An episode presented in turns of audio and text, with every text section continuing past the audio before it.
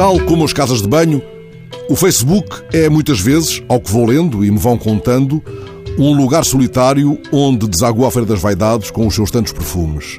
Tal como nas casas de banho, também ali todo o cobarde faz força, embora nem todo o valente se metaforize em fedor, e nem sempre os frequentadores do sítio têm o higiênico cuidado dos gatos, já que não se preocupam em esconder na areia as fétidas misérias. O vazadouro não é senão virtualmente o tal café a que ontem se referiu António Costa. Mas foi importante que o Primeiro-Ministro lembrasse, em lugar público e usando meios através dos quais todos o pudéssemos escutar, ou seja, não falando com os polegares, esta singela evidência. Nem à mesa do café podem os ministros esquecer que são membros do governo.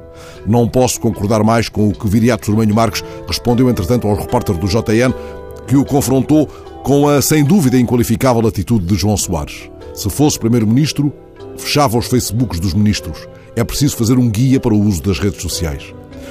Ora, antes de entrar para uma sala de teatro onde ia assistir à peça O Último dos Românticos, deixou Costa ao seu Ministro da Cultura o aviso de que não está no café.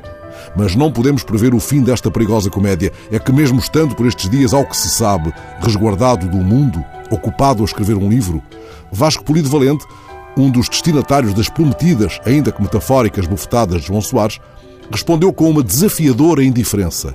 Aquele cá fico à espera faz lembrar o logo falaremos com que Afonso Costa, dois anos antes do triunfo da República, respondeu ao Conde de Penha Garcia em plena Câmara dos Deputados, quando este lhe fez notar, num tom firme, mas sem alarido, que quem desconsidera a honra alheia não pode prezar a honra própria. Como se sabe, Afonso Costa não teve maneira de escapar ao golpe de espada francesa desferido pelo primo de João Franco, que tinha, aliás, fama de grande espadachim. Mais de um século passado, a estrada militar da Meixoeira já não lava honras manchadas, é certo, e a coisa talvez acabe por se resolver com um duelo de polegares na Feira das Vaidades.